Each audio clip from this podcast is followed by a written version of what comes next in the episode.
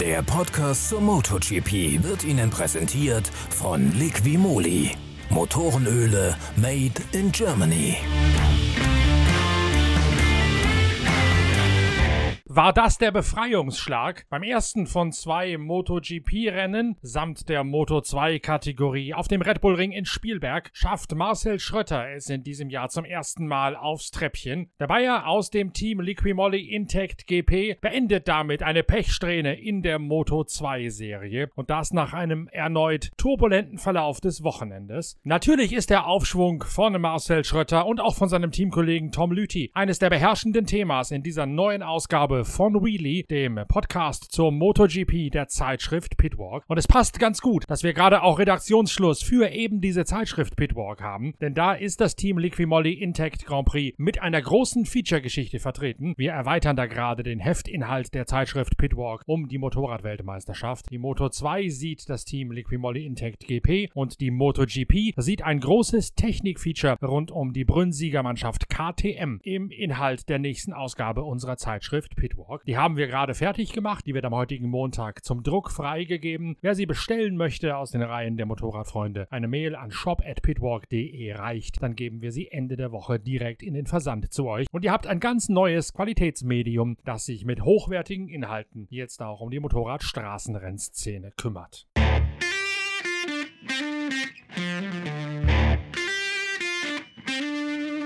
Wie kam es in Spielberg zum Aufschwung von Marcel Schröter? Im freien Training, dem dritten, stürzt er noch einmal. Vorher qualifiziert er sich nicht für den direkten Einzug in Q2. In Q1 ist er dann allerdings nicht nur schnellster, sondern nutzt die dadurch hinzugewonnene Fahrzeit auch noch dazu, die Abstimmung seiner Carlex Triumph weiter zu verfeinern. Das führt Marcel Schröter prompt auf Platz 3 in der Qualifikation. Auch bei seinem Teamkollegen Tom Lüthi läuft es spürbar besser als zuletzt in Brünn und Jerez. Tom Lüthi qualifiziert sich für die dritte Reihe, also für den neunten Startplatz. Auf der Pole innen neben Marcel Schröter steht Remy Gardner, der Sohn des großen einstigen 500 Kubikstars Wayne Gardner aus Australien. Für Remy Gardner ist es die zweite Pole in seiner Karriere. Doch schon kurz nach dem Start geht Marcel Schröter an Polesetter Remy Gardner vorbei, liegt auf Platz 2 hinter Jorge Martin, der ebenfalls Remy Gardner vernascht hat. Dann kommt es zu einem furchteinflößenden Unfall. Enea Bastianini, der WM-Spitzenreiter, wird in einem Highsider im hohen Bogen von seiner Maschine geworfen. Hafiz Chiarin dahinter kann nicht mehr ausweichen und trifft die KTM von Enea Bastianini voll Volley. Chiarin, der ehemalige MotoGP-Pilot, wird auch abgeworfen und muss in ärztliche Behandlung gehen. Das Rennen wird mit der roten Fahne abgebrochen. Beiden Unfallpiloten ist nichts passiert. Jorge Martin landet einen Start- und Zielsieg von der Pole Position nach dem Neustart aus vor Luca Marini. Dahinter kommt Remy Gardner dieses Mal besser weg als Marcel Schröter. Dann allerdings stürzt Gardner. Nach dem Sturz von Remy Gardner gibt Marcel Schröter die dritte Position bis ins Ziel nicht mehr ab. Ja, ähm, wir hatten wirklich schwierige Wochen.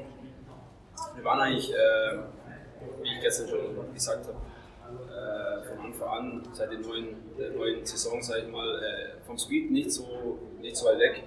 Aber es war immer irgendwas, äh, ein Sturz, dann ein bisschen das Vertrauen verloren, dann Probleme mit Reifen. Ähm, aber wir waren trotzdem oft dabei von die, von die Zeiten. Aber wie gesagt, es war halt immer irgendwas. Und es war auch äh, für, für beide Fahrer, für das ganze Team, hatten wir jetzt eine schwere, eine schwere Zeit. Und ich glaube, dieses Wochenende war ein schwieriges Wochenende, weil die Zeit nicht so extrem eng ist. Man kann sich kaum einen Fehler leisten und äh, man muss wirklich äh, alles rausholen. Und wir beide haben, denke ich, äh, ein solides Wochenende gehabt, haben uns stetig äh, verbessert. Und äh, jetzt ähm, denke ich, wir haben beide ein gutes Rennen zeigen können. Und von meiner Seite, äh, ja, auf dem Podium jetzt zu stehen, Team was zurückzugeben, aber auch mir selber. Äh, wir arbeiten alle wirklich hart, das Team äh, immer auf der Rennstrecke, ähm, sind wochenlang unterwegs. Äh, wir verharren viel, machen viel, äh, reparieren lassen, um einfach wieder meine Probleme zu beseitigen. Also äh, es steckt sehr viel dahinter und das äh, jetzt einfach mit dem Podium zu belohnen, ist auf jeden Fall was sehr, sehr Schönes. Und ähm, auch wenn es nicht schwieriges Rennen war, ich hätte eigentlich gehofft, dass wir ein bisschen mehr Chancen hätten, aber wie gesagt, äh, Podium ist äh, mehr, wie, mehr wie gut. Auch Tom Lüthi lässt sein Potenzial aufblitzen. Das Warm-up am Sonntagmorgen beendet er souverän auf dem zweiten Platz. Beim zweiten Rennstart auf dem Red Bull Ring macht er drei Positionen gut und duelliert sich danach mit seinem Teamkollegen um den vierten und fünften Platz. Dann allerdings verliert der Schweizer fast die Kontrolle über sein Vorderrad und stürzt auf Platz 9 ab, wo er fortan in einer Gruppe mit Aaron Canet und Augusto Fernandez um Platz 7 kämpft. Diesen Kampf kann Tom Lüthi, der 33-jährige Schweizer, mit einer finalen Attacke in der letzten Runde für sich entscheiden und sich so neun Punkte gut schreiben lassen. Glückwunsch Marcel, äh, wirklich gut, dass er da das Podium geschafft hat. Ich war überrascht, er hat wirklich einen guten Speed gehabt. Ich konnte im zweiten Rennen, nach dem zweiten Start eigentlich viele Plätze gut machen. Im Start, ich bin da wirklich gut durchgekommen. Dann war ich direkt hinter Marcel. Wir haben da mal ein bisschen, er war weit, ich war nebenan, er kam dann wieder vorbei und so und ähm, dann gedacht, okay, jetzt kann ich schön dranbleiben. Dann ist mir das Vorderrad eingeklappt in die letzte Kurve, musste raus auf diese, auf die Curbs raus und ähm, äh, habe dann viele Plätze verloren. Das war natürlich schade für den Rhythmus, für den Speed. Über alles gesehen sind wir weiter nach vorne gekommen wieder. Wir haben einen Schritt nach vorne gemacht, aber es fehlt natürlich noch einiges. Ähm, ich glaube, wir haben heute im Rennen hoffentlich viel verstehen können, was, was wir noch brauchen. Ich habe gerade lange mit dem Team, mit den Jungs gesprochen. Ich glaube, wir wissen wirklich, wo anpacken oder sagen wir mal so, wo weiterarbeiten. Und ähm, nächste Woche haben wir die nächste Chance. Jürgen Ling, der Teammanager vom Team Liquimolli Intact GP, wertet diesen Befreiungsschlag in den steirischen Alpen denn auch als gutes Zeichen, auch im Hinblick dessen, dass man nun ja eine Woche in der Steiermark bleibt und sich konsequent auf den zweiten großen Preis in Spielberg vorbereiten kann. Natürlich ein kleiner Befreiungsschlag. Es geht auf jeden Fall in die richtige Richtung und da kann man jetzt dran anknüpfen und jetzt muss man einfach dranbleiben und weiterkämpfen und ja, einfach so weitermachen und dann sieht es, glaube ich, sind wir auf einem guten Weg. Das war heute auf jeden Fall mal ein klares Zeichen, dass es uns noch gibt. Wenn ein Rennabbruch passiert, dann steigt natürlich die Nervosität, dann wird es eigentlich umso schwieriger für alle, die ruhig zu bleiben und konzentriert zu bleiben. Und das hat, haben sie beide gut gemacht. Ähm, letztendlich war der dritte Platz dann auch souverän. Also es waren dann auch eigentlich äh, selbe Rundezeit wie von Marini. Ich denke, wenn das Rennen länger gegangen wäre, wäre es vielleicht sogar noch besser gewesen für ihn. Aber da müssen wir jetzt absolut zufrieden sein. Das äh, war jetzt eine lange Durchstrecke. Die haben sich natürlich gegenseitig äh, bekämpft und sind dementsprechend äh, haben sie dann auch nicht die Zeit fahren können, weil sie einfach in den Zweikämpfen viel Zeit verloren haben. Aber am Ende hat er seine Gruppe äh, angeführt oder gewonnen und das ist die Hauptsache. Und mit dem P7 kann man auf jeden Fall auch zufrieden sein. Und ich denke, im Tom steckt noch viel mehr drin nächste Woche.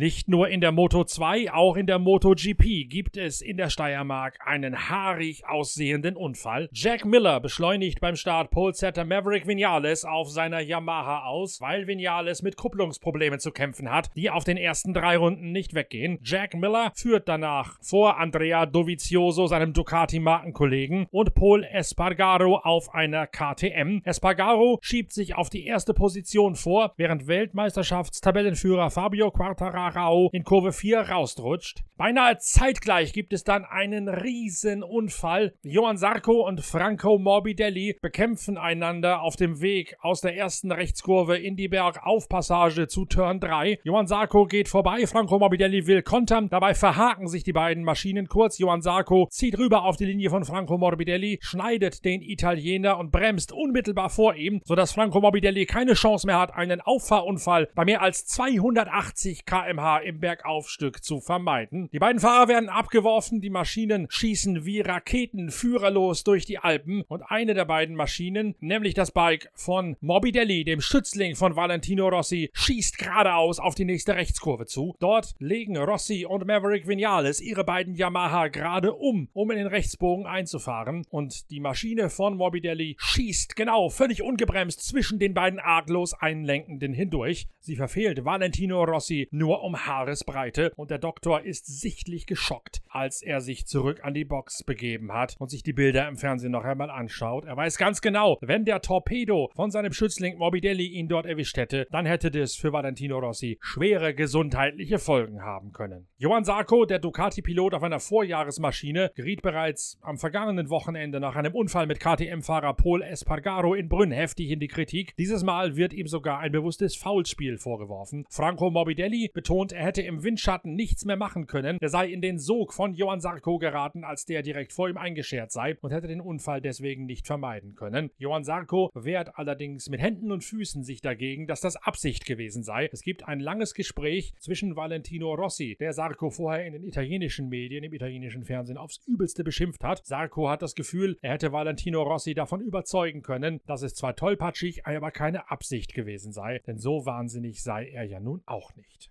Nach dem Abbruch entscheidet sich der Australier Jack Miller, der bei Ducati wohl zur neuen Nummer 1 befördert werden wird im kommenden Jahr, als einziger für den weichen Vorderreifen. Espargaro aus dem KTM-Lager startet von der Pole, er kämpft gegen Jack Miller und der Aussie spielt zunächst einmal den Vorteil seines weicheren Vorderreifens in der Anfangsphase aus. Er kann sich auf Platz 1 festsetzen und auch ein bisschen davon stehlen. Doch je länger das Rennen dauert, desto klarer wird, dass der weiche Reifen nicht gut über die Distanz kommen wird. Andrea Dovizioso, bisher die Nummer 1 bei Ducati, aber am Wochenende recht unsanft rausgeschmissen worden. So eine Art Vettel auf zwei Rädern, hat dagegen die härteren Reifen aufgezogen und Andrea Dovizioso hat auf seiner Werks Ducati den Bremsstil völlig verändert nach Brünn. Er bremst jetzt deutlich progressiver, nicht mehr so hart, damit der neue Michelin Hinterreifen die Bremsmanöver besser umsetzen kann. In der ersten Bremsphase ist das für Andrea Dovizioso auf dem Red Bull Ring deutlich besser. In der Kurvenmitte und beim Beschleunigen verliert er immer noch Boden aber trotzdem kann er den schlechter bereiften Jack Miller auf der anderen Ducati einholen und niederringen. Andrea Dovizioso sichert sich so den ersten Sieg des Jahres. Jack Miller muss dagegen in der Endphase sogar noch Juan Mir vorbeilassen. In der vorletzten Kurve verliert Jack Miller Platz 2 nach einem Fahrfehler an Juan Mir. Brad Binder, der Sieger von Brünn auf der KTM, qualifiziert sich nur für Startplatz 17. Er beklagt einen Erfahrungsmangel auf dem schwierig zu fahrenden Red Bull Ring in Spielberg. Als Paul Espargaro dort einen privaten KTM-Test gefahren hat, saß Binder in Südafrika fest, weil sein Land wegen Corona noch Reisebeschränkungen verhängt hätte. Deswegen lernt Brad Binder erst im Laufe des Rennwochenendes weiter in die Kurven reinzubremsen und härter in die Eisen zu steigen. Espargaro ist deswegen von Anfang an deutlich besser unterwegs. Er kämpft nach dem Neustart mit Miguel Oliveira um die vierte Position. Dann spielen die beiden KTM-Kegeln, denn auch Espargaro hat keinen mittleren Hinterreifen mehr für die Zeit nach dem Abbruch. Er muss den den weichen Reifen fahren und der hält den Belastungen auf der Bremse nicht stand, blockiert dauernd. Deswegen kämpft er gegen Miguel Oliveira einen ungleichen Kampf. Es kommt zu einem Sturz zwischen den beiden KTM-Markenkollegen, nicht zum ersten Mal in diesem Jahr, und Brad Binder profitiert davon. Je länger das Rennen dauert, desto schneller wird der 25-jährige Südafrikaner und er arbeitet sich von Startplatz 17 auf Rang 4 nach vorne. In der MotoGP-Gesamtwertung führt nach wie vor Fabio Quartararo, der 21-jährige aus Nizza, trotz fortwährender Kupplungsprobleme verteidigt er die Gesamtführung vor dem jetzt neuen Zweitplatzierten Andrea Dovizioso, der nach seinem ersten Sieg des Jahres elf Punkte hinter dem Nissoas zurückliegt.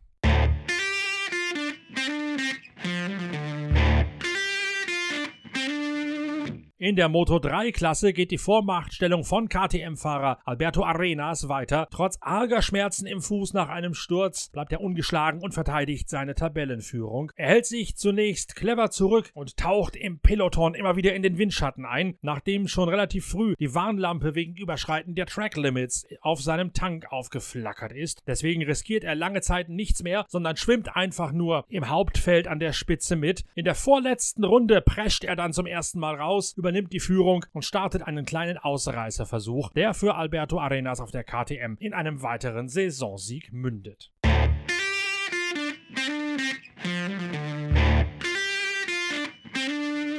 Die MotoGP und die Moto2 sowie die Moto3 bleiben jetzt in Spielberg. Es gilt dasselbe Gesundheitskonzept wie zwischen den beiden Formel 1 Grand Prix in der Steiermark. Das heißt, wir haben am kommenden Wochenende mit neu gemischten Karten noch einmal ein höchst spektakuläres Rennen auf der schnellen Berg- und Talbahn in den Alpen zu erwarten. Darauf gibt es natürlich bald wieder eine Vorschau in der nächsten Episode von Wheelie, dem neuen Podcast zur MotoGP der Zeitschrift Pitwalk. Bis dahin müssen wir allerdings die Zeitschrift Pitwalk endgültig fertig machen und auch in den Vertrieb geben. Es gibt dort zwei spannende, aufwendig recherchierte Themen zum Bereich MotoGP und Moto2. Wie gesagt, zum einen die große Technikgeschichte mit den Brünnsiegern KTM mit exklusiven Einblicken nach Mattighofen und dann einen großen Technik- und Infrastrukturvergleich zwischen dem Moto2-Team Liquimolli Intact GP auf der einen und dem WTCR Tourenwagen-Team von Franz Engstler auf der anderen Seite. Das sind Story Angles, die ihr nur in Pitwalk lesen könnt. Und mit dem Motorradsport runden wir den Inhalt und die ganze Präsenz in allen Formaten der Pitwalk Collection weiter ab. Deswegen tut uns den Gefallen, bewertet uns positiv, teilt diesen Wheelie Podcast mit all euren Freunden, die sich für Motorradsport interessieren und abonniert ihn, damit wir hiermit möglichst bald eine ebenso hohe Reichweite erzielen wie mit den Pitcast-Episoden, also den Podcasts der Zeitschrift Pitwalk für Automobilsport. Wir sind bald wieder für euch da mit der Vorschau auf Spielberg 2. Bis dahin, tschüss, danke fürs Reinhören, euer Norbert Okenga. Der Podcast zur MotoGP wurde Ihnen präsentiert von Liqui Moly. Motorenöle made in Germany.